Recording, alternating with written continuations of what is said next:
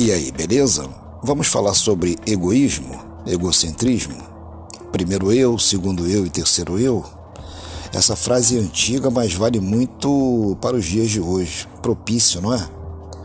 Porque o eu sou cristão, eu sou evangélico, que virou uma moda, uma grife.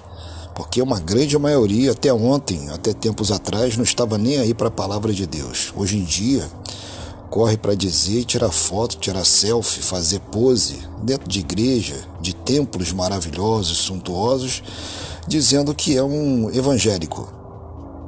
É cristão, praticante, faz a obra, vai lá fazer uma visita aos órfãos e viúvas, será?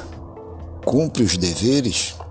Faz a parte dele que é necessária para dizer que é cristão, evangélico? Porque o evangélico é algo que virou moda, repito. Mas praticar a verdade são muito poucos. Criticar você, então, é algo assim inimaginável. Chega final de semana, tá todo mundo cantarolando, falando em línguas, né? Flutuando na nuvem, sapatinho de fogo, botinho de fogo e tudo flutuando.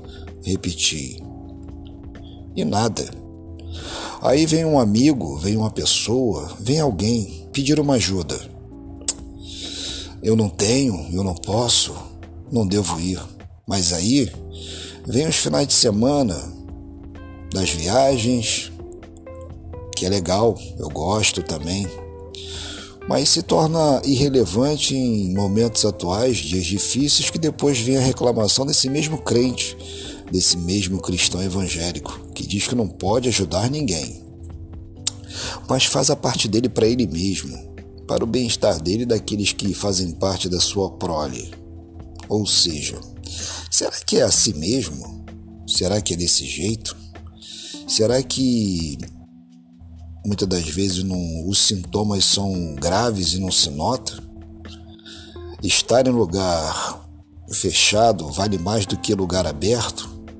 Até porque bem sei, pelas leituras que faço e pelo ensinamento que tive, que Jesus ele pregava e levava a palavra a todos os cantos, não se limitando a espaços burocráticos de muros e portas.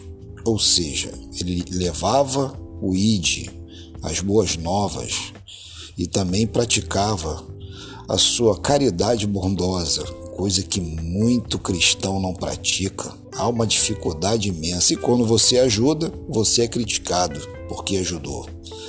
Não deveria ser assim, mas é assim. E será assim, desse jeito.